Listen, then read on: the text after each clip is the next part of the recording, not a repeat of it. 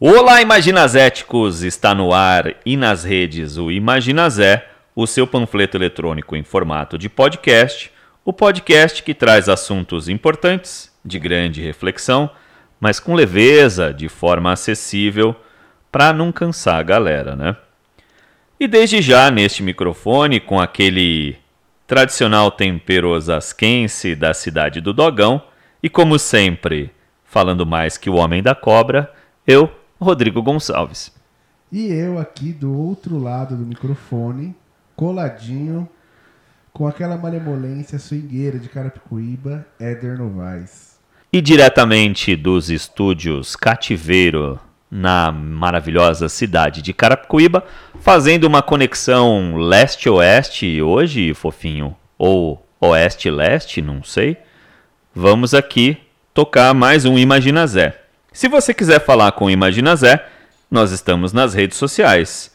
No Facebook, fofinho, como é que nós estamos? Imagina Zé Podcast. No Instagram e no Twitter? Arroba Imagina Zé Cast. E para o caso da, de alguém querer mandar uma mensagem de amor, talvez uma sugestão de pauta, um xingamento, saibam que xingamentos a gente retruca, como é que ele pode fazer? É só mandar uma mensagem no 11 98431 7115. Estamos lá. Telegram, Signal, WhatsApp. Isso aí. Imagina, Zé. Imagina, Zé. Imagina, Zé. Imagina, Zé.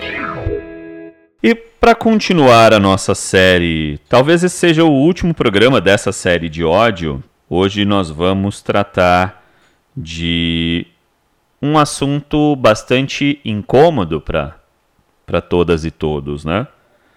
Que é o ódio religioso. É, nós, no último período, assistimos aí, atônitos, a retomada do Afeganistão pelos talibãs. Isso, na verdade, até tava, não estava na, na nossa. A gente já tinha decidido fazer esse programa quando isso aconteceu, mas eu acho que é importante para a gente falar sobre fundamentalismo religioso. E nós estamos aqui com a proposta de trazer um assunto de fundamentalismo religioso, o ódio religioso, e para ilustrar esse nosso debate, como eu disse, conectando agora com a zona leste de São Paulo, com Arthur Alvim, trouxemos aqui a nossa professora da rede estadual, Juliana Barros. Boa tarde, bom dia, boa noite, dependendo do horário que você estiver ouvindo. Mas olá, Juliana, seja muito bem-vinda ao Imagina Zé. Oi, gente. É, oi para quem está ouvindo a gente. Boa tarde a todos. Boa noite, bom dia. Acho que a gente vai ter uma conversa bem legal hoje, um bom papo. Vamos dando sequência aqui nosso Imagina Zé. E já vamos aqui sem, sem pulo, já vamos começar aqui falando sobre o fundamentalismo religioso. Juliana, antes disso, você não quer se apresentar? Você faz o quê? Eu falei que você é professora, mas fala mais sobre você, acho que é melhor. Então, é, eu trabalho na rede estadual de ensino, né? Trabalho com ensino médio, trabalho com educação de jovens e adultos, na região da cidade de Tiradentes, né? Eu tenho graduação e mestrado em teoria política, é, graduação em ciências sociais e mestrado em teoria política, e trabalhei com assuntos sobre a redemocratização no Brasil, sobre os movimentos sociais a partir da década de 70. É, eu estou nesse lugar. E sou praticante de Umbanda já faz bastante tempo né? E tenho aí alguma caminhada nesses assuntos e dando muito também a sabedoria dos meus mais velhos, que é a maneira como a gente é, reproduz a nossa, a nossa religião. Muito bom. Muito legal falar em democracia nesse período, porque nossa democracia parece estar com um tantinho abalada. Mas acho que esse é um assunto para um outro podcast, de repente Fica aí o convite já aberto. Mas, é verdade. Mas eu acho que a Juliana vai trazer elementos aí que vai surpreender muitas pessoas. Inclusive oh, nós aqui. Que coisa boa. Surpresa é sempre bom. E aí, sim, para a gente começar o debate, Juliana, é, a gente tratou aqui sobre vários temas de ódio. Nós falamos sobre o, o ódio os programas Mundo Cão, né? Que são os pinga-sangue. como eles cumpriram um papel importante de nos treinar para aceitar essa linguagem de violência né, na, nas, nas mídias de modo geral. Né? Esses, esse linguajar, esse estilo munducão invadiu a política e passou a dominar determinado segmento das vários segmentos da sociedade, não um só. Uh, nós falamos sobre a questão da, sub, da subjetividade do ódio, como ele implica na nossa realidade. Falamos sobre LGBTQIA, uh, a LGBTfobia. E hoje a gente quer encerrar essa série falando sobre ódio religioso. E não tem como a gente falar sobre ódio religioso sem falar sobre fundamentalismo religioso, né? Você como praticante de uma religião de matriz afro uh, deve ter bastante essa, deve viver muito isso, né? Nós temos aqui a, o fundamentalismo, principalmente o fundamentalismo cristão hoje em dia, é, como uma ausência de debate de pluralidade religiosa. O Brasil, que é um país uh, que veio do, do, de uma pluralidade muito grande, com, com influências de, de in, inúmeras assim tendências religiosas, hoje em dia vive um problema uh, relacionado a essa falta de debate uh, sobre a religião essa falta de debate sobre a teologia. E aí eu queria que você, sei lá, já começasse a introduzir um pouco o que, que você pensa sobre isso, como é que você vê isso sendo praticante do, da Umbanda, uh, enfim, segue aí. Bom, é, eu acho que a gente tem que começar essa discussão falando sobre colonização. E a colonização ela não teve só uma dimensão material a dimensão material da colonização é bem fácil de você perceber. Porque ela é econômica, então você bota na ponta do lápis. Mas existe uma colonização mental, existe uma colonização cultural. E essa ela é um tema muito sensível. Por quê? Se a gente pensar, do ponto de vista do liberalismo, né, do mundo capitalista, é o que é mais sempre o que é mais conveniente visando lucro e, enfim. Agora, do ponto de vista, por exemplo, do campo progressista, pensando na própria experiência do socialismo real, nem o socialismo conseguiu é, enfrentar isso. Né? O Stalin mesmo, ele vai lá e sela alianças com a Igreja Ortodoxa, né, que é uma instituição de opressão dentro da sociedade russa, da sociedade do leste europeu e sempre foi. Muito antes é, da própria fundação da União Soviética, até um pouquinho antes mesmo da fundação do próprio Império Russo. Então a gente tem aí um domínio da ideia cristã. E o domínio da ideia cristã passa pelo pensamento do Santo Agostinho e do Tomás de Aquino. E aonde que São Tomás de Aquino e Santo Agostinho beberam? Da fonte do Aristóteles. Então você percebe a dominação greco-romana que colonizou todos os outros saberes do mundo e colocou eles em hierarquia. E a sociedade europeia o tempo inteiro retoma a tradição grega, né? Seja, a, a gente pensa que não lendo o cristianismo, mas até mesmo da, da tradição cristã filosófica, né? com São Tomás de Aquino e Santo Agostinho, e o tempo inteiro a gente está perseguindo esses ideais. E aí a gente tem uma sociedade onde, religiosamente, o Aristóteles, apesar de ele estar diluído, ele é muito mais importante do que qualquer outro filósofo, filósofa de tradição não branca, de tradição não europeia. Entendi, então, é foi, foi bastante longe, hein? Eu até concordo. Se você pegar, inclusive, você vai encontrar vários críticos, né? Hoje em dia, acho que o, o, o mesmo para os católicos, o Santo Agostinho acho que está mais na moda né? Pelo menos para as vertentes mais mais fundamentalistas, digamos assim. Mas o Santo Agostinho ele sempre foi considerado um cara mais ameno, né? Mas é, e de fato ele é um cara que retoma Aristóteles, né? De fato. Sim. E a gente também é, tem que entender o quanto que isso impacta, impacta até hoje, porque é uma coisa que eu falei pro Éder, né? Que eu tenho conversas também com várias pessoas do campo progressista, independente da religião que professa. É uma coisa que eu tenho aprendido com meus mais velhos, com meu pai de santo, Guilherme Watanabe, com Paide Dias, com Babaci de Ney Nogueira, que é uma pessoa fundamental, uma autoridade civilizacional de matriz africana e afrodiaspórica, porque a religião de África é diferente da religião de África do Brasil. Né? A gente tem que entender que tem isso também, a experiência da escravidão perpassa. Né? Eles vão o tempo inteiro trazer esse, esse pensamento. Porque olha só, olha só, olha a história da Umbanda. história da Boa, Umbanda é bem- eu ia te pedir isso. Conta, conta É, isso, que eu acho que bom. isso é, é extremamente importante. Sim, a história do Umbanda ela é caricatural desse processo de embranquecimento. E de embranquecimento nas ideias, muitas vezes. Isso que é o mais triste, porque você pode ter um milhão de pessoas afro-brasileiras e elas estarem cultuando os deuses brancos com roupagens negras. Olha só, vou explicar por quê. Você tem. é, qual, é funda- qual é a fundação da Umbanda?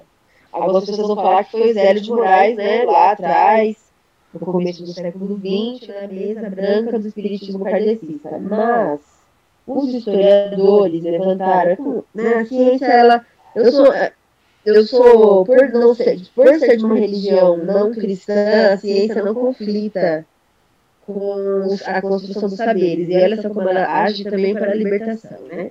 Os historiadores que trabalham com evidências, eles foram estudar a história da fundação da Umbanda em São Gonçalo e ficou provado de que Zélio de Moraes, ele frequentava a Umbanda antes de fundar a Umbanda, entende? Porque a Umbanda é um termo do povo do Uhum. povo da Angola, do povo do centro da África.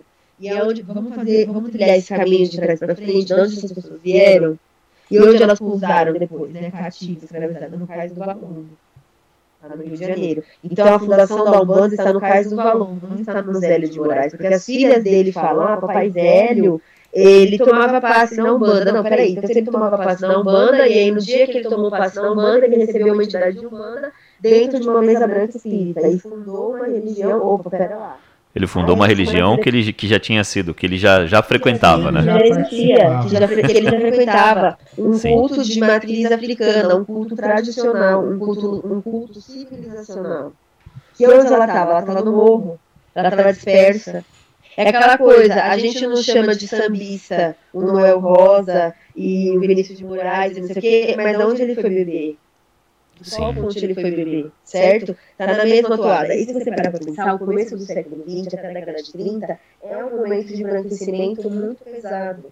É aquela coisa varguista, negro, saia da rosa de samba e vai trabalhar na fábrica. Então, aquele Jesus que era cruzado com Oxalá para de somente, para somente enganar o branco, para que as pessoas continuassem praticando o culto de Totorixás e aos guias ancestrais, ele passa a entrar epistemologicamente dentro da religião negra. Então, esses valores bíblicos de é, autoflagelo, de, outra, de dar a outra face, de solidariedade, sentimento de família estendida, né, essa coisa do Cordeiro de Deus, né, que é o sacrifício de Jesus. Então, por mais que você erre, erre, erre, sempre vai ter ali o sangue de Cristo para te purificar novamente, quantas vezes for necessário. Isso entra dentro da epistemologia, da maneira de pensar dessas pessoas, junto com toda a colonização que elas viveram. Enquanto pessoas pretas, enquanto pessoas de morro no Rio de Janeiro, enquanto pessoas que passaram por um ou passaram ou herdaram um processo de diáspora. E se você parar para pensar, boa parte viveu isso, né? Porque quando a gente tem ali o final da escravidão, continua, né? As pessoas demoram para sair de dentro da senzala de fato e quando você chega na cidade. Quando chega na cidade. Aliás, se é que saíram da senzala, né? se Se é que nós saímos da esse é senzala. questionamento. Porque quando chega na cidade vai pro morro. Né? Exato. Não tem nenhuma dignidade, né? não tem nenhuma é, transferência de, de, de riqueza para quem produziu a riqueza. E isso vai acontecer epistemologicamente também. Então, hoje, esse grupo né, da qual eu faço parte também tem de Umbanda, ele resgata isso, ele resgata essa tradição negra dentro da Umbanda. E ela foi documentada, essas pessoas foram para os jornais, essas pessoas tinham influência. A questão é que a gente estava lidando com um momento onde toda religião que não fosse cristã era proibida. E O- isso ainda está dentro do imaginário das pessoas. O fofinho ia fazer uma, uma fala? Não, Pode eu queria falar. fazer, mas acho que ela já respondeu que então o fundador da religião que ele já participava, ele na verdade fez um sincretismo, né? De Isso. E aí vai naquela toada do Gilberto Freire, entendeu? A gente entendia o sincretismo como uma coisa horizontalizada e hoje a gente entende como uma opressão. Entendi. É, acho que quando a gente falava de mi- miscigenação no Brasil racial, é produto da violência sexual por 300 anos. Ju, a gente adotou aqui no Imagina Zé um- uma fala que me parece fazer bastante sentido e acho que você começou começou muito bem falando sobre isso, porque quando a gente fala em fundamentalismo cristão hoje, é, fatalmente a gente fala sobre evangélicos. Ah, porém, se você fala em fundamentalismo evangélico, você exclui, é, eu já falei isso em outros Imagina Zé, mas acho que nunca é demais falar. Você exclui tanto a linha mais progressista do movimento evangélico, nós temos alguns é, evangélicos contra o fascismo e tudo mais. Eu não sei exatamente se é a linha do. se é o grupo. se, se ele faz parte desse grupo, mas acho que tem um representante de, de evangélico mais progressista, que é o pastor Henrique Vieira, por exemplo. Mas você também exclui um grupo ah, de fundamentalismo cristão que, que é muito ligado à Igreja Católica, que você até já perpassou por aí.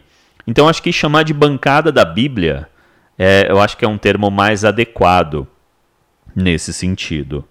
E é, é, foi interessante o Éder trazer, a gente até pensou em várias possibilidades de discussão sobre essa questão do ódio religioso. É, é, quando você falava ali do samba e do sambista, eu me lembrei de uma de uma situação que tem de, de, um, de um grupo, eu não sei se existe ainda, mas é, que é aqui da região, que é o samba de Pirapora. Não sei se você já ouviu falar. Já. O samba de Pirapora, se você pega a batida do samba, a batida original do samba, né? Do samba, esse samba que a gente conhece, e do samba de Pirapora, é muito parecida, se não a mesma. É, eu não entendo muito de música, o Éder toca, ele entende mais que eu, mas assim, é muito parecida, se não igual, a, a, a batida é, dos ritos, dos ritos é, de matriz africana, né? Então, assim, e- e- essa, essa matriz africana, apesar da, da, da- de muitos de nós, né, de muitos trabalhadores e trabalhadoras negarem, ele está na cultura brasileira, ele é o Brasil, né? Ele não, não, não, não tem uma dissociação entre essas, essa, essa matriz africana e a cultura brasileira. Então, várias coisas. Vamos por partes, vamos de trás para frente. É, quando a gente fala que as coisas de herança diaspórica elas são brasileiras, a gente tem que tomar um pouco de cuidado, porque a ideia de brasileira é uma ideia varguista. Essas coisas elas são negras. E as pessoas que são negras, elas estão se entendendo enquanto população mundial. E a gente, é que eu não tô te vendo, né? Então eu não sei, mas é, quem não é negro tem que entender isso. Né? Então, assim, a gente não pode misturar mais a cultura brasileira. Muita gente vai ler isso como divisionismo. Muita gente. Mas é aquilo. A gente nunca vai conseguir superar epistemologicamente os marcos de pensamento, os valores morais europeus se a gente não começar a enfrentar. Isso quem nos ensinou foi quem, né? Foi o próprio velho Karl Marx que fez isso dentro da filosofia e deixou sua marca e nada mais foi o mesmo depois dele. Né? Começando pelo seu primeiro opositor, Max Weber, que não seria nada sem ele. Então, eu acho que nesse ponto, a gente, eu, reivindico, junto dos meus mais velhos, da minha comunidade de terreiro, essa, essa radicalidade mesmo. A gente começar a dar o nome para as coisas. Então, eu, eu fico agora fazendo gancho porque você colocou. Né, Pastor Henrique Vieira, né, Reverenda Alexa, todo esse grupo de pessoas ligadas ao cristianismo progressista, existem várias questões. É uma coisa que eu coloquei pro Éder também, e assim, a gente fala porque é, o que é justo é justo. Não adianta você pintar Jesus de preto, ou de colorido, ou de qualquer cor, se você continua apegado a valores judaico-cristãos. Significa que você deva todo mundo abandonar o cristianismo, o cristianismo é proibido? Não. O cristianismo continua existindo, mas independente da, da forma como você professa o cristianismo, você está lidando com a teologia de. a mitologia também, porque as pessoas se dão ao, ao direito de chamar os nossos deuses de mito, então, assim, Jesus pode ser um mito também. E eu quero poder falar isso nos lugares. Aliás, a gente não tá Olha, muito bem de mito, né? chocado. E ninguém fica chocado com isso, porque Sim. a gente, né, enfim. Porque se um é mim e o outro, né? E a gente olha várias sequências históricas de deuses que são filhos de um Deus maior. A questão da própria trindade também já estava presente numa série de culturas Sim. né? Então, assim, eu quando eu olho para isso, significa que eu tô cuspindo? Não, não é isso. Mas ao mesmo tempo também é preciso mudar o olhar e a episteme. Se você quer seguir deuses pretos, Jesus era um deus, não era um deus preto. Né? A gente tem ali o Kemet, aquela leitura idealizada de África. Aquilo é algo que lá na década de 70, o movimento negro estadunidense, que tinha muita influência do leninismo, e a gente sabe dessa tendência de achar, né, acachapar as culturas à volta dessa forma de pensamento, né? É muito parecido com o folquismo, com o feminismo radical, e aí vai trazer uma leitura dessa ressignificação do cristianismo. Você continua dentro das mesmas bases, porque dentro de, de- do culto aos orixás, dentro da tradição tanto da Nigéria, né, da onde veio o povo Yorubá, tanto do centro da África, da onde veio o povo Banto, não existe é, essa coisa de solidariedade, não existe senso de família estendida. Apesar de nós, no terreiro, termos um espaço útero, né, apesar da cabaça de Exu ser um lugar de geração, de vida, todos nós temos um Ori. E o Ori, ele é caminho. O Ori significa cabeça, literalmente. Então é uma religião que não está focada no sacrifício de um mártir em nome de todos, não é uma religião que está focada na vigilância moral do nível de solidariedade dos outros. Você tem um ori, você tem um caminho. E cada um tem um. A partir do momento que você não coloque entreposto no caminho do outro, não tem mais nada que você é obrigado a fazer. O sentido da vida para a religião de matriz africana, da Nigéria até o centro da África, é a felicidade e a realização pessoal, e não o sacrifício em nome do amor coletivo. E, infelizmente, a gente teve uma tri... Eu falo isso assim, sem medo, de verdade. A gente teve, para quem não é cristão, para quem não é heterocentrado, para quem não está dentro desse arranjo da família nuclear do século XIX, você, a gente teve, né, nós tivemos, um infeliz casamento das esquerdas com o cristianismo. Um infeliz casamento. Porque esse casamento, ele gera uns... É, a pessoa que é de esquerda, que é marxista, que é leninista, que é trotskista, independente da corrente que ela reivindique, né? Essa pessoa, ela tem como valor o progresso e a modernidade. Se isso é bom ou ruim, já é uma outra discussão. A pessoa que é cristã, ela tem a solidariedade e aquele sentimento de família estendida. Então, são valores que é, acabam se misturando e você, por exemplo, quando traz uma, um ponto de vista, se eu trago um ponto de vista, por exemplo, baseado na epistemologia de Exu, que é caminho, não existe vítimas de um inimigo. Você percebe? O cristianismo lê o diabo e o socialismo lê o capitalismo dentro do mesmo arranjo epistemológico. Pra gente não existe esse binarismo. Entendi. Não existe. Antes do mundo ser criado, o Batalá e o Oxalá estavam um brigando com o outro para ver quem é que ia fazer ele. Ou seja, a inveja, a cobiça, tudo que é considerado pecado e baixeza moral, para nós é parte do que o ser humano é. Junto com tudo que ele é de bom também. Entende? E, não, e a gente ainda assim não reduz isso à luz e sombra. A gente não vai diminuir um para aumentar o outro. Então eu, eu fico muito chateada quando eu vejo algumas pessoas trazendo algumas coisas de um cristianismo idealizado.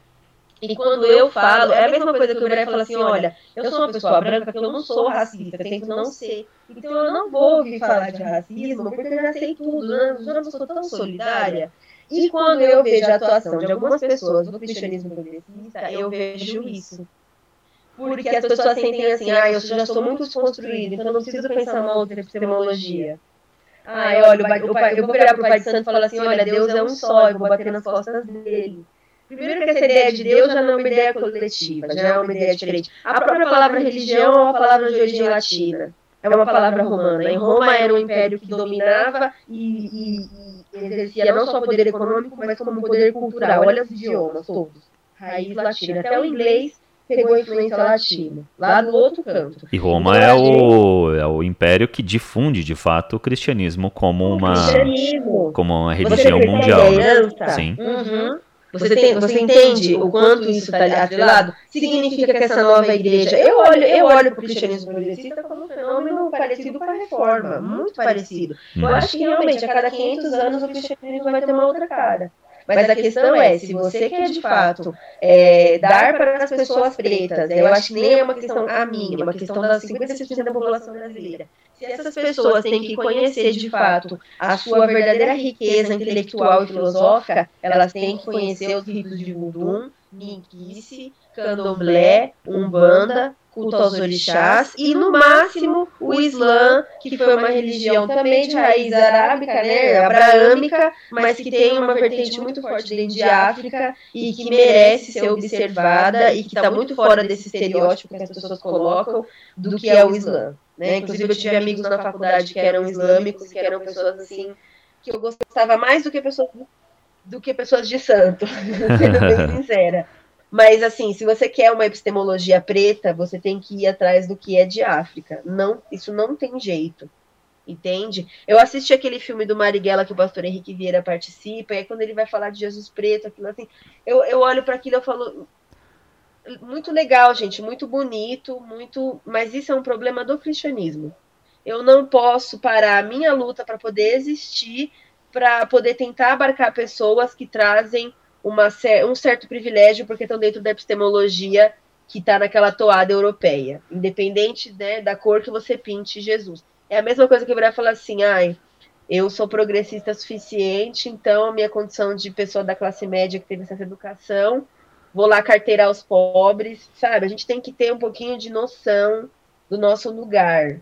E espero, e, e espero que cada vez mais essa ideia, mesmo que a pessoa continue sendo cristã, progressista ou não, mas que ela, principalmente enquanto pessoa preta, conheça de fato a verdadeira herança tradicional do lugar de onde ela veio, de onde os ancestrais dela vieram. Porque eu acho até injusto eu, uma pessoa branca, ter todo esse capital cultural, político e, e sobre uma tradição da qual eu não tenho raízes. Até tenho raízes na minha família, do lado do meu pai e tal, mas eu nasci uma pessoa branca. Então, so socialmente, eu estou numa posição aonde, sabe, eu, eu é mais uma usurpação. É mais uma coisa que eu acesso primeiro do que quem era dono. Entende? Vai um pouco por aí. Sim, isso nos dá. Você falou que não me vê, só para me descrever aqui. Eu acho que é, a minha cor eu descrevo como o vira-lata caramelo. Sabe aquele vira-lata? Vira-lata mesmo. É, eu acho que é essa a minha cor. Eu não tenho. E eu sou meio caramelo mesmo, viu? É, eu não tenho um, um, uma origem definida, apesar de ter um sobrenome aí que eu falei ali no início. Gonçalves é, é um, um sobrenome português, que do Éder também provavelmente deve ser, né? Meu espanhol. Olha que coisa. Enfim, mas assim, essa miscigenação é, eu tenho imensa, assim. E tem uma coisa que eu, você estava aí falando e eu acabei me identificando, é, vendo, me vendo um pouco aí. É, eu, sinceramente, hoje não, eu não, não me considero de nenhuma religião. Às vezes até eu, eu torço para que Deus exista, sinceramente, para que exista Sim. um metafísico, algo que faça, porque eu acho que algo que, que, que, que seja além daqui, porque eu acho que acabar por aqui é algo que seria muito triste, mas sinceramente eu tenho uma, uma dificuldade grande de acreditar. Uh, mas assim, isso não, não foi sempre assim. Durante a década de 90, início dos anos 2000, eu era mais religioso, católico e tal. E, e assim, esse conceito de, de, de, esquerda, o ser de esquerda, eu acabei aprendendo na igreja. É, 80% dos brasileiros, eu acredito, sim. viu? Porque, querendo ou não, se você parar pra pensar, quem conseguiu sobreviver à luta armada, quem não foi pra clandestinidade, quem a ditadura não conseguiu matar, foi a igreja. Tava dentro da igreja para se proteger, né? Então não teve outra escolha, né? Lá em Rússia eles tiveram a escolha e voltaram atrás, né? Na modernidade, no processo de modernidade. Mas o, na América Latina não. Se você não tivesse na igreja, tivesse no partido, mesmo no partidão, era cana, era tortura, né? Era muito complicado. Ia para os porões da ditadura, né? Mas eu acho que ainda assim ela cumpre um papel que, que é importante é, com relação à teologia da libertação e tudo mais, que eu acho que é algo que ainda me identifica nas pastorais e tudo mais, mas para frente até a gente vai tocar nesse assunto é, aqui no, no Imagina Zé. É, uma outra coisa que, que eu queria ver com. que eu queria colocar aqui, que eu acho que é, é, é muito importante, né? E você, como praticante de uma religião de, de matriz não cristã, digamos assim, é, eu acho que pode, pode até nos dar um depoimento uh, bastante interessante. Ô, ô, Rodrigo, rápido. Pois não. Eu só queria que a Ju fizesse uma explicação do, do conceito que é esse de família estendida. Então, no caso, eu vou pensar muito no caso brasileiro, porque eu pratico umbanda. Então, a religião que querendo, eu não vou chamar de brasileira, como eu já falei, expliquei para vocês, mas é uma religião que vai se estabelecer do jeito que é aqui, porque em África eram outros padrões. Ainda é até hoje, a gente for para Angola, né? Inclusive a gente viu aí bravamente o povo angolano resistindo à, colonização da Igreja Universal. Né? Então, a, aqui no Brasil, a gente tem a formação do Brasil. Então, na formação do Brasil, o que você tem? Você é, Acho que todo mundo aqui é da área de humanas, né? Não sei. Sim. A gente e... tem lá 300 anos de, né, até o Dom João VI chegar, não tem Estado no Brasil. Quem manda é o dono da terra, o senhor da engenho, o senhor da Casa Grande. Então você não tem instituição pública, nem para fazer uma perfumaria ali, sabe? Nem para fingir que o liberalismo existia. Simplesmente não tem nada. É que nem José Murilo de Carvalho fala, colônia de exploração. E no caso dos valores morais, né, do ponto de vista cultural, vem que assim, eu, eu sou ligada à teoria crítica, né? Então eu sempre trago a questão econômica marxista, né? Sempre olho por esse ângulo, faço a leitura econômica do ponto de vista marxista, mas também faço a leitura do ponto de vista cultural através de, de alguns conceitos que são do Zimmel, do Weber, que eu acho que né, é, a gente tem coisa que não dá para explicar por um viés só. Depois da Segunda Guerra, tudo mudou. Então, assim, você tem a formação do Brasil do ponto de vista cultural, igual o Sérgio Buarque fala. Você tem ali, se você beija a mão das pessoas certas, você tem os amigos certos, você consegue as coisas. Não tem uma esfera racional, não tem uma burocracia, nem a serviço do capitalismo. Pode ver que até hoje a gente pega a matéria bruta, leva para fora e acaba comprando refinada a matéria bruta do nosso próprio país. Até petróleo a gente está fazendo isso, né? Com petróleo, com gente que a gente manda para fazer pós-doutorado. É, a gente faz isso com minério de ferro no Japão, né? É uma série de coisas. Agora na China, né? Agora é tudo da China. Mas, assim, toda a nossa riqueza se esvai e volta refinada com os valores europeus. Porque era isso, a verdadeira vida estava em Coimbra, tava, né, manda o filho para Coimbra para estudar, se não se der bem lá de novo, né, porque é mal visto como colono, volta para cá e fica com o rei na barriga. Então, querendo ou não, o sentimento de família estendido, ele tá aí né? Por exemplo, eu morei num lugar muito simples em Guarulhos, né, logo que eu saí de casa em 2018, que eu não tinha muita condição financeira, e o dono da casa, ele era da Assembleia de Deus, né, do Ministério Vitória em Cristo, do Malafaia, Ministério do Pará, que são ministérios da Assembleia de Deus bem, bem calvinistas, né? E, e engraçado que a Assembleia de Deus é calvinista, mas abre templo em todo lugar, né? Porque o calvinismo ele é, fala que você já está predestinado à salvação, né? Então, olha que contraditório, mas enfim. E ele falava para mim, toda vez que eu tinha um problema lá de luz, de água, ele falava assim para mim: não, você não pode reclamar comigo, porque a gente é como uma família. E eu não tinha conversa com esse cara. Quantas vezes você já não resolveu alguma coisa assim? Ai, não vou tretar com a minha vizinha, porque ah, vou dar um tapinha nas costas, afinal eu tô morando aqui no quintal dela, a gente não tem contrato. Ai, fulano, olha meus filhos aqui, não tem creche. Peraí, fulano, vem aqui olhar meus filhos. Essa é a organização da sociedade brasileira. Olha os políticos, olha os ricos, não é só do ponto de vista do pobre, não. Vamos pegar o rico. Olha o rico, olha o Bolsonaro, botando todo mundo para trabalhar no gabinete, né? Aquela coisa assim, Entendeu? Bateu, bateu. Olha, olha como que é o mundo em Brasília. Se você aperta as mãos certas, você conhece as pessoas certas e você progride. Você não precisa ter uma universidade, uma militância, nada. Você só precisa ser bom ali no, no House of Cards, na lábia. Isso aqui então, acontece isso é muito. brasileira. Entendi. Isso acontece muito aqui na região oeste. Né? A gente está aqui gravando na cidade de Carapicuíba. Eu moro em Osasco. Mas se você for para as outras cidades aqui da região, você vai ter a mesma coisa. Apesar uhum. de sermos cidades já bastante grandes, bastante robustas, né? Você pega Osasco com 600 mil habitantes, Carapicuíba deve ter em torno de 400, 500 mil. O Éder está dizendo 400, é isso? 400 mil. Osasco saiu essa semana que está com 701 mil. Ó, pessoas. então já, já o, o índice já subiu. Mas é, você vê que são cidades extremamente populosas, porém, isso que você fala da família, do, é, do provincianismo, do pedir a Isso. bênção pro cara que é da Câmara, pro prefeito, pro ex-prefeito, ainda está muito presente aqui na região. Então, isso que você falou, assim, bate. Eu não sei como que é exatamente aí na, na, na, na região que você mora, mas não, não acho que seja muito diferente, não, do que a gente vive por aqui. Sim, e é uma coisa que vai completamente de contra. Eu não estou colocando a- a epistemologia de matriz africana como salvadora, porque, como eu falei, a gente não tem esses conceitos de salvação, de luta do bem contra o mal. Mas se você parar para pensar do ponto de vista da epistemologia de Exu, por exemplo, ele vai dizer o seguinte: uma das sabedorias de Exu, né, que a gente fala dos ifãs, né, que são os mitos que a gente vai aprendendo com os mais velhos através da tradição oral, né, o mais velho conta para o mais novo. E a banca do mercado tem dois lados. Ou seja, quem não troca está roubando. Não existe sacrifício pessoal. As relações são de fato horizontalizadas e equilibradas. Apesar de nós, o terreiro, ser uma família, e apesar de existir uma hierarquia muito fixa. Por exemplo, gente, eu amanhã vou pro terreiro e a gente vai ficar das três da tarde até as 10 da noite lá. O meu pai de santo, ele vai receber, tipo assim, sei lá, umas cinco, seis entidades diferentes. Cada vez que cada uma vier, a gente bate a cabeça no chão.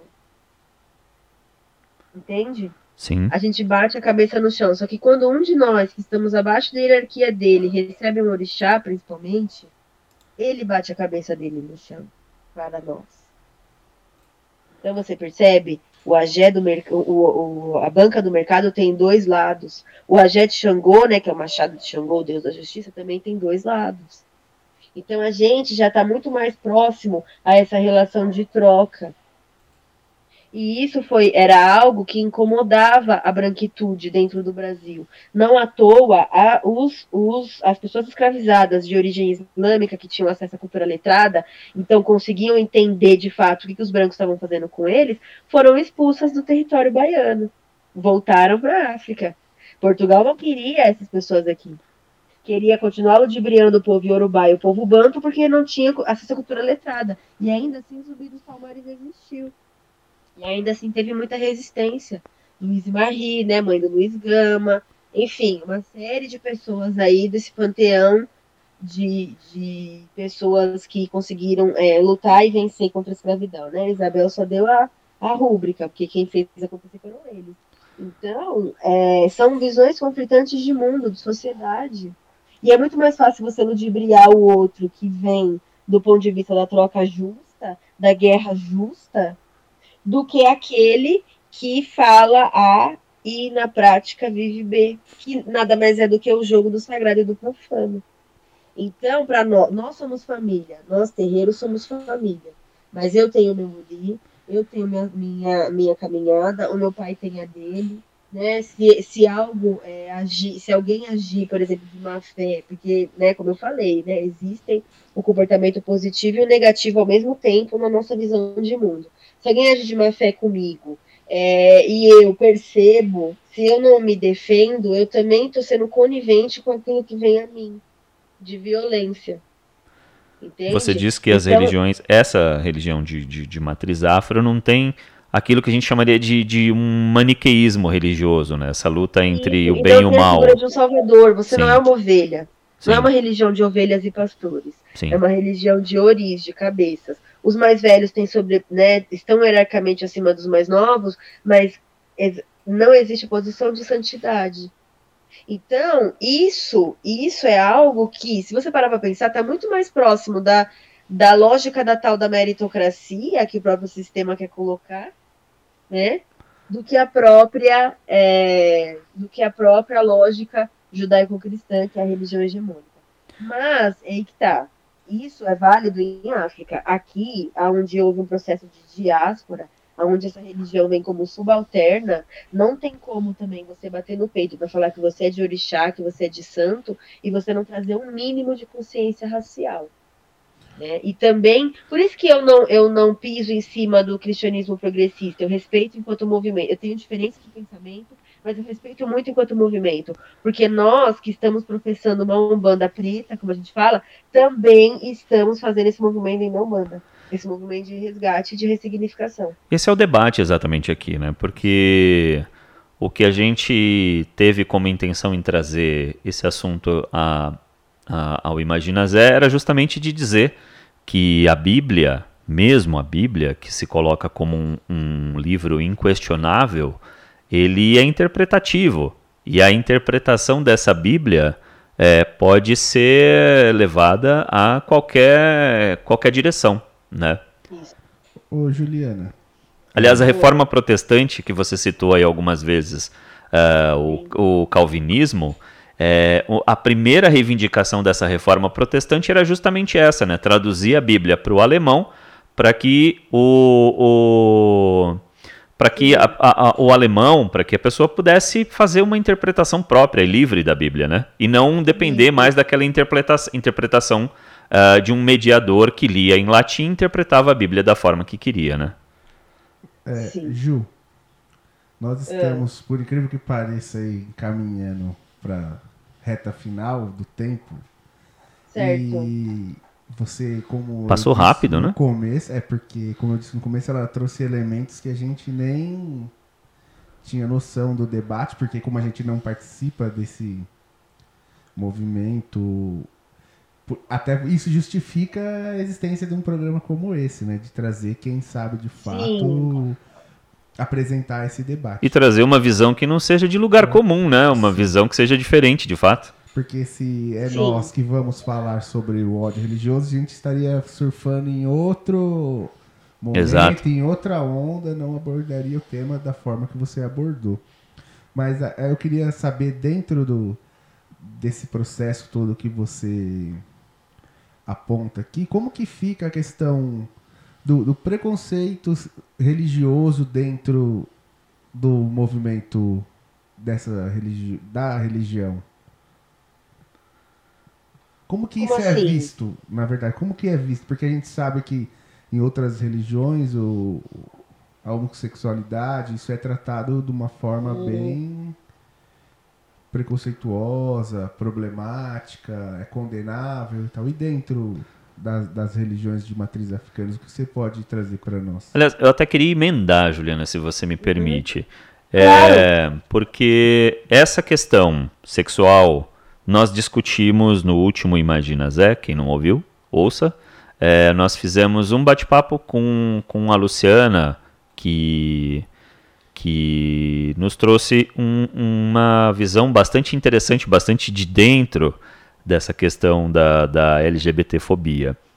Uh, essa leitura, essa leitura fundamentalista da Bíblia, ela traz o comportamento sexual como algo a ser seguido e a heteronormatividade como algo é, de quem não segue é um pecador, vai para o inferno, você vai ser espetado pelo diabo, caso você não seja é, heterossexual.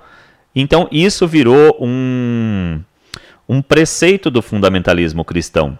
Então, é, aí emendando essa, essa, essa pergunta do Éder, como é que isso é visto? Como é que. Eu sei de algumas é, é, falas, assim, mas um tanto quanto soltas, eu nunca consegui amarrar muito bem, mas como é que as religiões ou a, a, a Umbanda, que você faz parte, como é que ela lida com essa heteronormatividade? Então, pela influência do Zélio de Moraes e do kardecismo, que é uma religião de matriz francesa positivista, produto do século XIX, é, e também do cristianismo, que veio junto na toada, é, a Umbanda ela foi tendo um posicionamento bastante LGBTfóbico. Mas, ao mesmo tempo, mas ao mesmo tempo, né, nada é, está ganho, é uma disputa, né? Onde a poder é contra poder. Então, a tradição de África, ela também sempre foi muito forte nesses mesmos espaços. Então, esses espaços convivem com as pessoas LGBT. A questão é que, historicamente, né, pessoas LGBT ser de terreiro é algo muito tradicional da cultura brasileira, da cultura paulistana, da cultura carioca, né? E quando a gente fala carioca, paulistana, não estou falando de pessoas que moram em perdizes e frequentam a Fricaneca, estou falando de pessoas que moram em periferia. O terreiro é um espaço de fortalecimento da pessoa LGBT, independente da linha que ele siga. A questão é que alguns vão puxar mais para essa heteronormatividade e outros não. Quanto mais próximo de África, mais longe da heteronormatividade. Por quê? Ah, em África, as, em África, né, mais especificamente no povo banto, a ideia do masculino e do feminino. Né, no culto dos orixás também, né, na Nigéria, em Yorubá. Mas esse masculino e feminino não é binário. Ele não é polo opositor, ele não é complemento, ele não é nada, ele simplesmente é aquilo. Feminilidade está muito forte em Oxum, que é mãe, que gera filhos, mas de maneira nenhuma uma pessoa vai deixar de ser iniciada para ela se for trans, se for cis, se for um homem cis, hétero, né? Então, assim, tem homem em terreiro que recebe pombogira, e aí ele é muito hétero e tal, mas ele bota o batom, ele coloca as coisas dela, o brinco, o vestido, porque é isso que ela quer dele e ele vai fazer isso.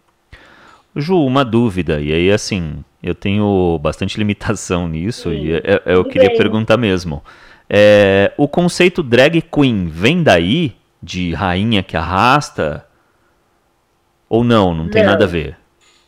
Não, na verdade, o drag, se a gente parar para pensar, todas as culturas, até mesmo a cultura branca, antes da intervenção política, da, do, do discurso de autoridade e regulação sexual e de identidade de gênero, ela sempre teve essas pessoas que quebravam esses estereótipos. Você tem um padrão binário histórico que está ligado à materialidade da reprodução, só que a forma que os papéis de gênero e sexualidade vão se colocar são diferentes. Então era natural as pessoas fazer essa coisa de ter outra roupa, outra vestimenta, ser meio como a gente chamaria não binário, né, o antigo andrógeno. Uhum. Por exemplo, vamos pegar a corte francesa antes da Revolução. Era muito afeminada. E, exatamente, usava. usava... Ele vem com uma masculinidade dura, ele não usa peruca, ele não usa toda aquela make, aquela coisa toda. Sim. Né? Então, assim, isso era quase que algo assim, digamos assim, mais velho que andar para frente, acompanhava toda a sociedade. Tanto que você tem entre povos indígenas, né, originários, entre populações originárias na região do México, na região da Filipinas, né? Você tem também entre os, indígenas, os indígenas do, da América do Norte, várias pessoas, tipos de pessoas, tanto na sociedade quanto arquétipos da espiritualidade que eram de dois gêneros, que trocavam de gênero. A gente tem mesmo o próprio Logunedé, né, na nossa religião, o Xumaré, que troca de gênero, né? Então, essas coisas, elas estavam diluídas na cultura. Porque é isso, sexualidade é exploração, né? Ela é... Exploração, eu digo não no sentido de opressão, exploração de descoberta, né? Sim ela é investigação, ela é autoconhecimento e conhecimento do outro. E ela move a sociedade. Mas aí você vem com o discurso de autoridade médica e aí todo, e, e, jurídica, né, que é lá do século XIX, aí todo mundo que fazia isso foi para onde? Foi para o submundo, foi para o bar. Aí a cultura de drag, na verdade, ela é um, uma ressignificação, ela é uma recordação, ela é uma forma de manter viva essa história subterrânea que chegou até nós. Mas em terreiro, se contribuiu, contribui muito, principalmente na, na, na, cultura LGBT brasileira que passa pela cidade de São Paulo, é muito importante. Né, a cultura paulistana, porque ah, porque muita gente acha, né, porque ser LGBT é coisa da pequena burguesia. Não, porque as pessoas não conseguiam ser LGBT na cidadezinha com mil habitantes. Elas pegavam a mochilinha delas e vinham para São Paulo. Muitas vezes para se prostituir, para viver da pior maneira possível. Mas aqui elas passavam mais despercebida do que numa cidade que só tem uma rua que sobe uma que desce e a igrejinha no meio. Né? Sim. É um fenômeno de deslocamento de massa, é uma uma migração, ou definitiva ou pendular, né? Ah, eu moro em Osasco, aqui eu não posso dar pinta, eu pego o ônibus, vou para Rua Augusta, porque lá eu me faço. Então, todas essas subculturas de rua, elas vêm trazendo isso. E existe essa, não vou dizer, é, que se perguntou se é originário disso, né? Não é originário, mas foi juntado, existe essa junção, foi combinado, porque a cultura de culto de religião matriz africana, ela também é uma cultura de, de que foi jogada para o submundo. Então essas pessoas se encontram e começam a criar rede de fortalecimento. Ju, eu queria aqui colocar alguma uma pergunta que eu acho que é bastante interessante para a gente é, poder ir caminhando aqui no Imagina Zero. É, durante a década de 90, né, você vê a, esse fundamentalismo cristão assumindo papéis um, cada vez mais de destaque na, no, no Brasil, seja na, na mídia, seja é, nas igrejas e seja na política. E esses assuntos é, eles chegaram à, à, à realidade é, do, do trabalhador como, como uma bomba. Na minha opinião, talvez na de outros isso seja libertador. É, mas enfim. É, e esse fundamentalismo ele vai ficando cada vez mais latente se você pegar aqui da, da, da década de 90 para cá.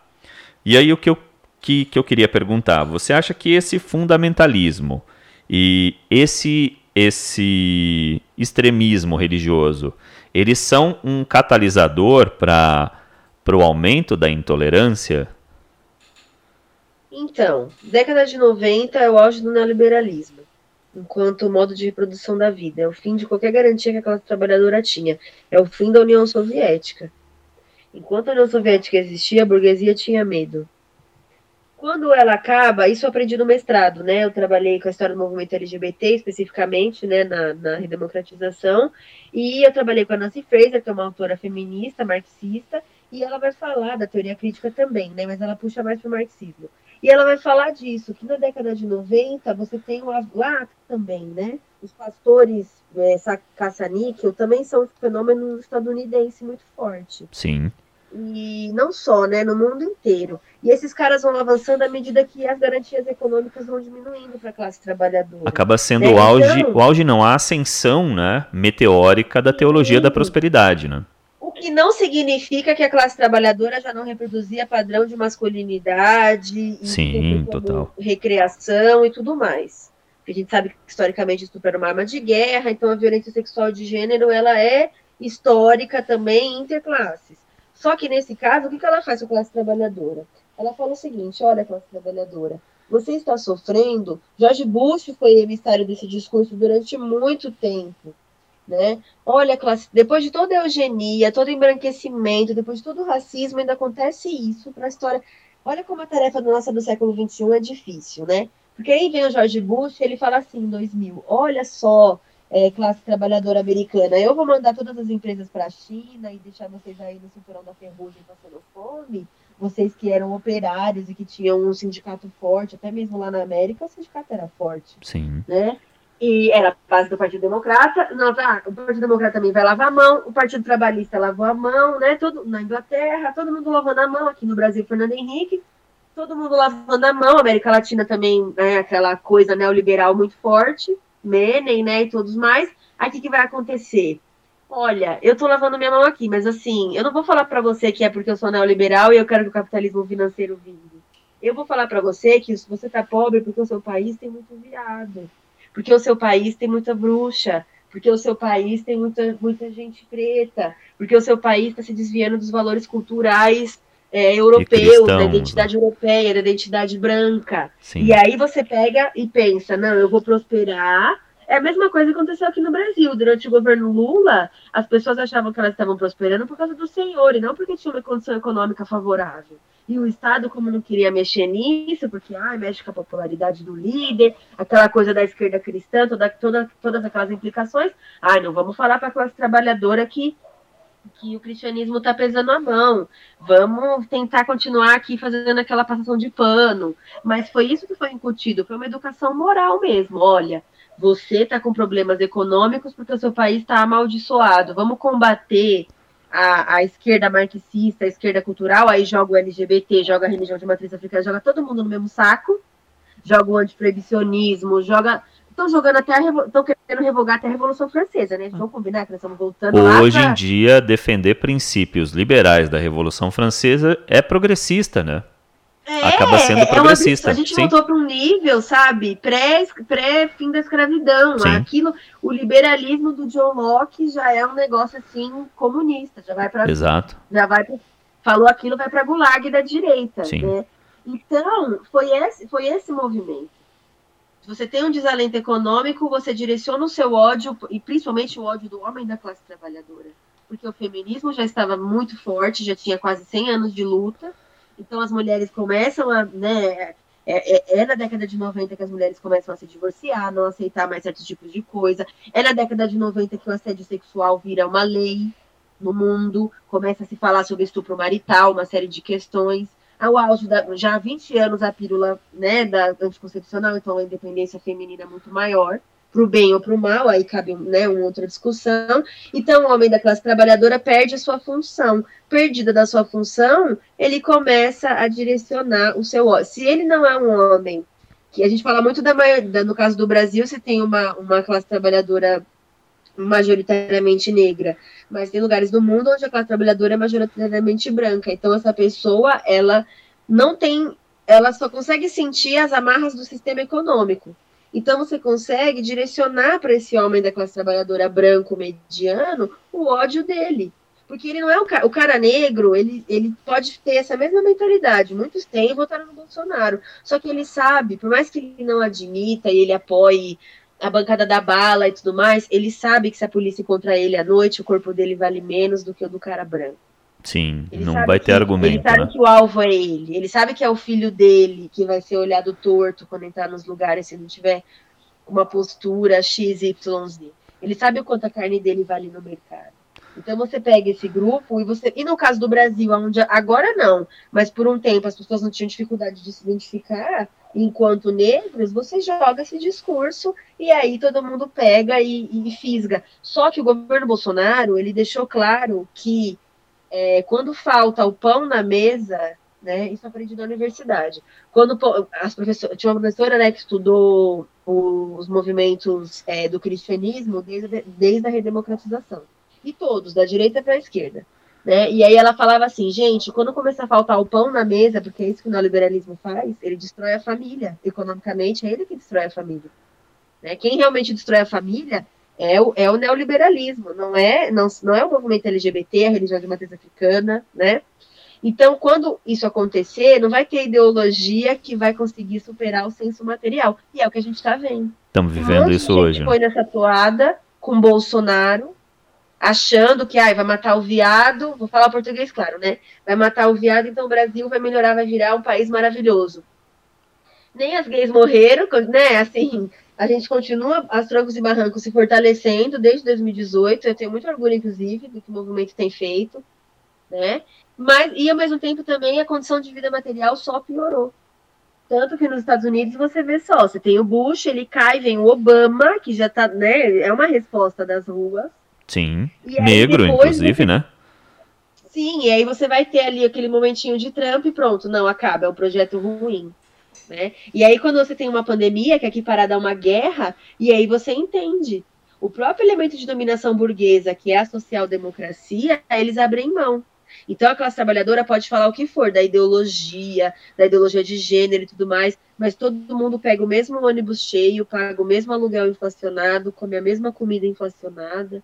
E isso, quando quando, a, quando agrava a, a, luta de classes, quando a, as pessoas da classe trabalhadora começam a perder mais do que ganhar, é, não tem senso material. Por que as pessoas vão votar no Lula? Sabendo que ele não vai brigar com as pessoas LGBT, sabendo que ele pode não fazer nada, mas ele vai deixar o movimento LGBT correr solto, porque ele vai colocar pão na mesa delas e não importa.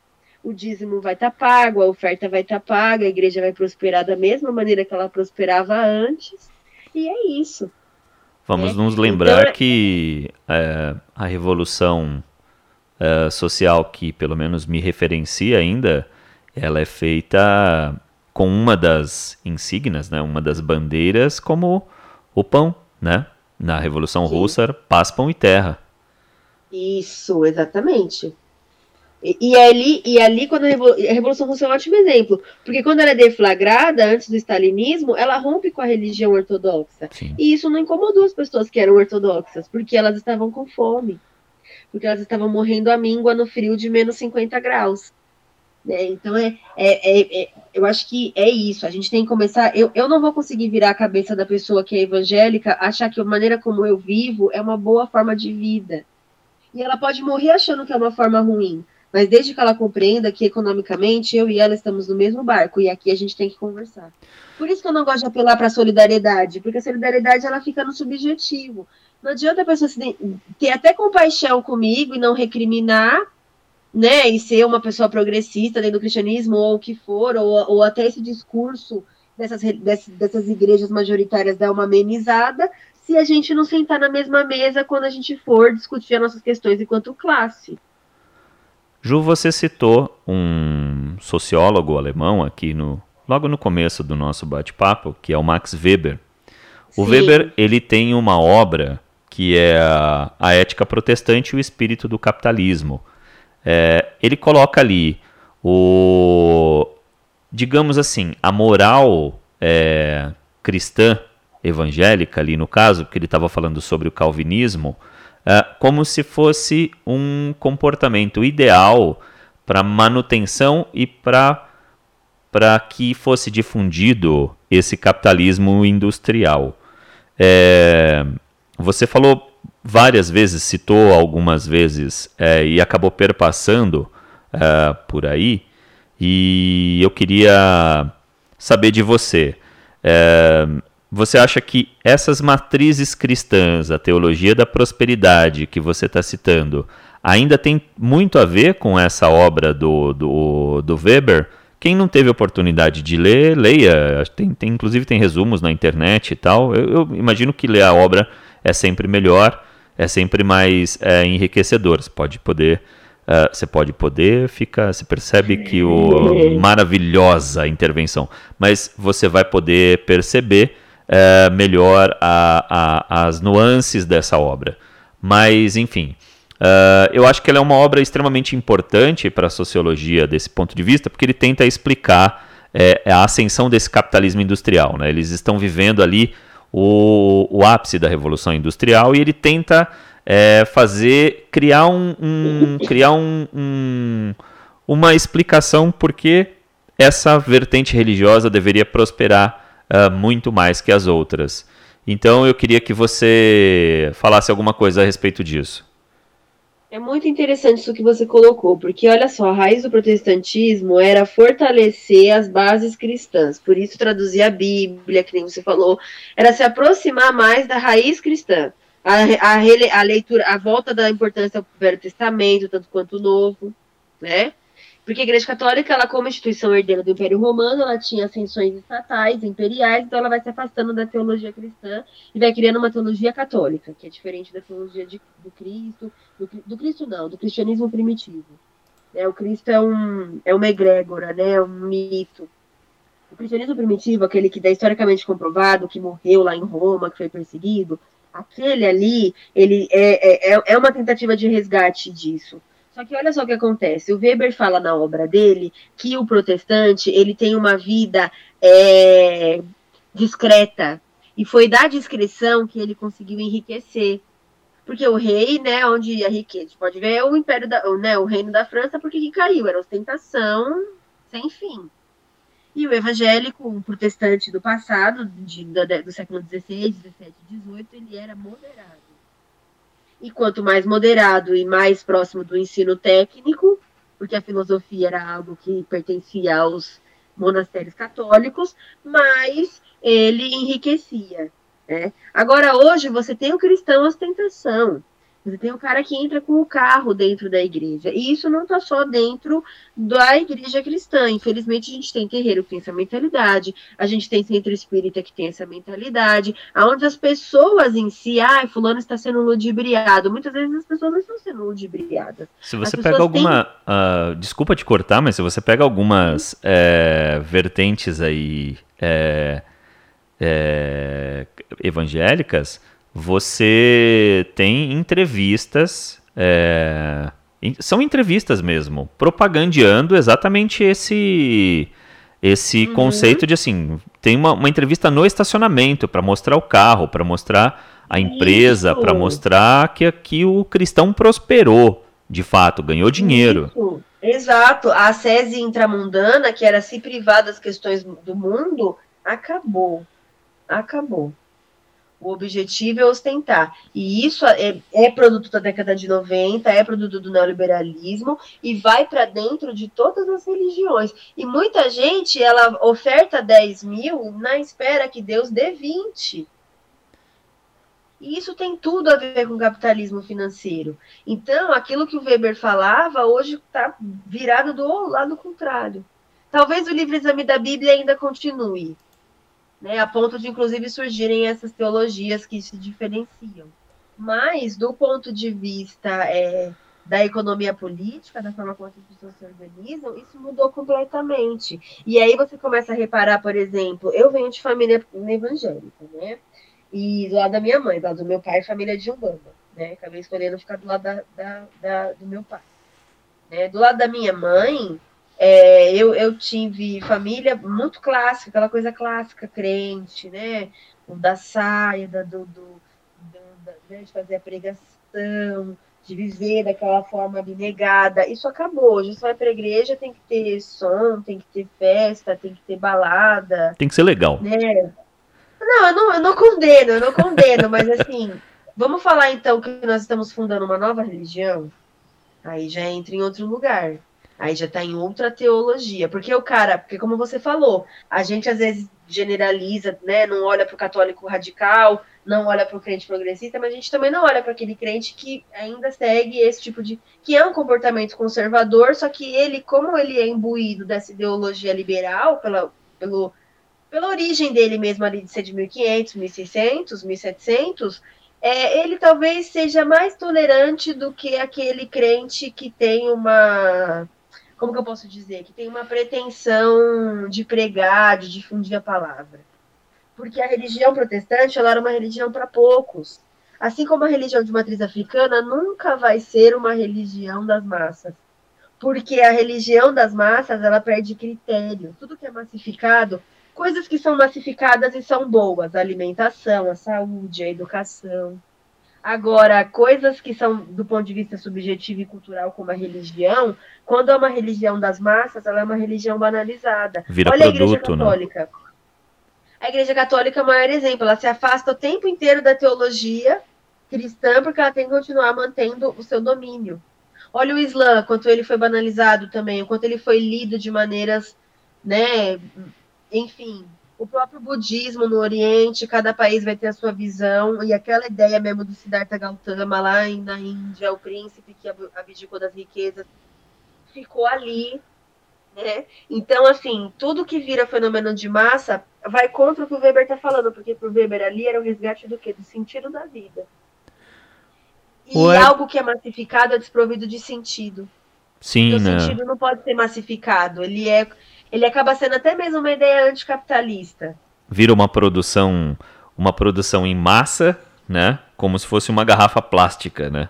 Não Isso. tem mais não precisa mais se diferenciar de nada. É produção em série. de Deus, sabe? Exato. Eu assisti recentemente o um documentário, né? Aquele guru que ele mistura o rito de todo mundo, mas ele não é de religião nenhuma, porque ele não quer dar satisfação para ninguém, ele não respeita nenhuma ancestralidade, ele não respeita nenhuma hierarquia, até o ponto dele começar a usar da religião para literalmente violentar as pessoas.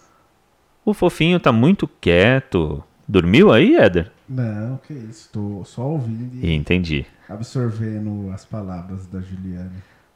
Juliana, nós estamos caminhando aqui para o final do Imagina Zé. Faz meia hora que eu falei isso. Faz meia hora. Eu não consegui, não dava para cortar, né? O debate estava bom, cara. E eu queria fazer uma última colocação aqui é, para a gente poder fechar. É, é possível a gente ter uma visão religiosa que seja diferente do modelo fundamentalista e que tenha uma visão progressista sobre é, a superação desse movimento religioso e do sistema capitalista é, e que essa experiência seja de fato é, a religiosidade? Olha, eu não, eu, devido à minha matriz epistemológica de pensamento, eu não entendo a sociedade a partir dessa leitura de mundo do Apocalipse da luta do bem contra o mal e da superação do mal e estabelecimento de uma nova ordem. Eu, querendo ou não, eu estou mais próxima do pensamento dos antigos. Eu critiquei eles, mas nesse ponto eu concordo com eles. Eu estou mais próxima do ponto de vista dos gregos e dos romanos. O tempo é cíclico. Então, a gente vai sempre, sempre, sempre, né, inevitavelmente estar tá próximo de momentos onde você vai ter essas hegemonias de pensamento que vão ser opressoras e vão querer suprimir as demais, e a gente vai estar dentro de momentos também onde vai haver horizontalidade, aonde a gente vai conseguir, pelo menos do ponto de vista religioso, é, ter algum consenso, ter alguma é, harmonia, respeito mútuo dentro da sociedade. Né? Do ponto de vista econômico, é, eu acredito que assim, nem o Império Romano foi eterno, então o capitalismo também não será. A questão é que não, eu não sou apegada a essa ideia, como eu falei, nessa né, ideia né, escatológica do tempo, né, que tem uma filosofia da história, né, a história arruma para tal ponto. Não. Né, eu, eu, voltando para a minha epistemologia, existe teoria, existe caminho. Né, existe encruzilhada, existem opções, existe a possibilidade de você conversar com os orixás e com os guias e mudar o seu destino. Né? Então, do ponto de vista social, acredito que a gente ruma para algo que vai ser produto do que a gente escolher. Talvez não seja o que a gente quer, talvez a gente esteja muito longe ainda da superação da sociedade capitalista, é o que eu tenho visto, mas, do ponto de vista religioso, como eu falei, eu fui de uma família cristã e eu vi um ápice de dentro da minha família, todo mundo ia para a igreja, a igreja era tudo na vida de todo mundo. Só que, como eu falei, não é uma religião de massa. Na sua essência, não é uma religião de massa. Então, o que aconteceu do, da, de 2010 em diante foi a, a, a saída da família quase toda, cada um para outras religiões, ou alguém para nenhuma religião mas poucas pessoas de fato ficaram dentro do cristianismo protestante dentro da minha família. Então eu olho como cientista social não podia fazer isso, mas aqui eu estou falando de, de, modo mais livre, né? Aqui nós está livre, não, sem amarras. Estou sem amarras. Eu olho por causa da minha família e vejo no futuro isso. Eu não acho que 40% da população brasileira vai continuar sendo crente, porque crente não é fácil ao longo da vida. Então, a gente pode ser que a gente tenha uma diminuição grande. Assim, a gente não está não tá vendo a diminuição do catolicismo, que era ultra mega hegemônico. Então, pode ser que a gente mude essa questão. Pode ser que isso deixe de ser algo é, relevante do ponto de vista religioso. Aí vai depender da forma como a gente vai conduzir o Brasil a partir de agora. Se o Bolsonaro vai cair mesmo pela via eleitoral, se de fato nós vamos restabelecer alguma ordem institucional e democrática mínima no Brasil, a partir de agora a gente tem que começar a lidar com isso. Religião é uma questão da esfera privada e da esfera íntima de cada um. Né? Se tirar essa discussão dos lugares onde ela causa transtorno, pronto, você já resolveu metade do problema. Né? Então, acho que é a nossa tarefa, é a nossa tarefa, entendendo que a gente não vai conseguir acabar com 100% da intolerância religiosa mas a gente pode chegar numa sociedade onde a pessoa não goste de você por você ser de santo e não leve você para jantar na casa dela e não tenha contato subjetivo com você, mas vocês possam trabalhar no mesmo lugar e frequentar os mesmos espaços e votar nos mesmos candidatos progressistas. Eu acho que é super possível. Fofinho, alguma consideração final? É, só para falar que essa concepção mesmo do, do que o debate era sobre as religiões de matrizes africanas, mas não tem como fugir do que é o cristianismo. Mas dentro do cristianismo, essas colocações que a Juliana fez, ele já tem várias subdivisões. Talvez esse movimento que ela fala que é a refundação de, um novo, de uma nova religião é o que dentro do movimento se chama de neopentecostal, que é a, a mercantilização mais profunda do que é a a fé e tal, na, na, busca pela troca, como ela deu exemplo aí de quem dá 10 querendo receber 20.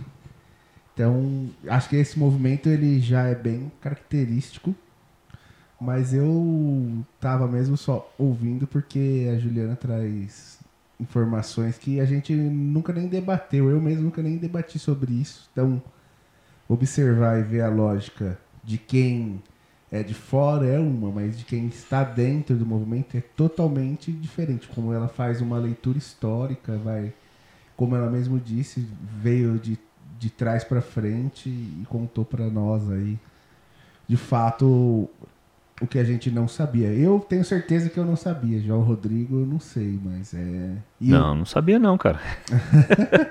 Minha cultura também não é, não, não vai tão longe não. É um conhecimento que se coloca aí, independentemente da posição de fé, ela é um relato histórico, né, do movimento em si.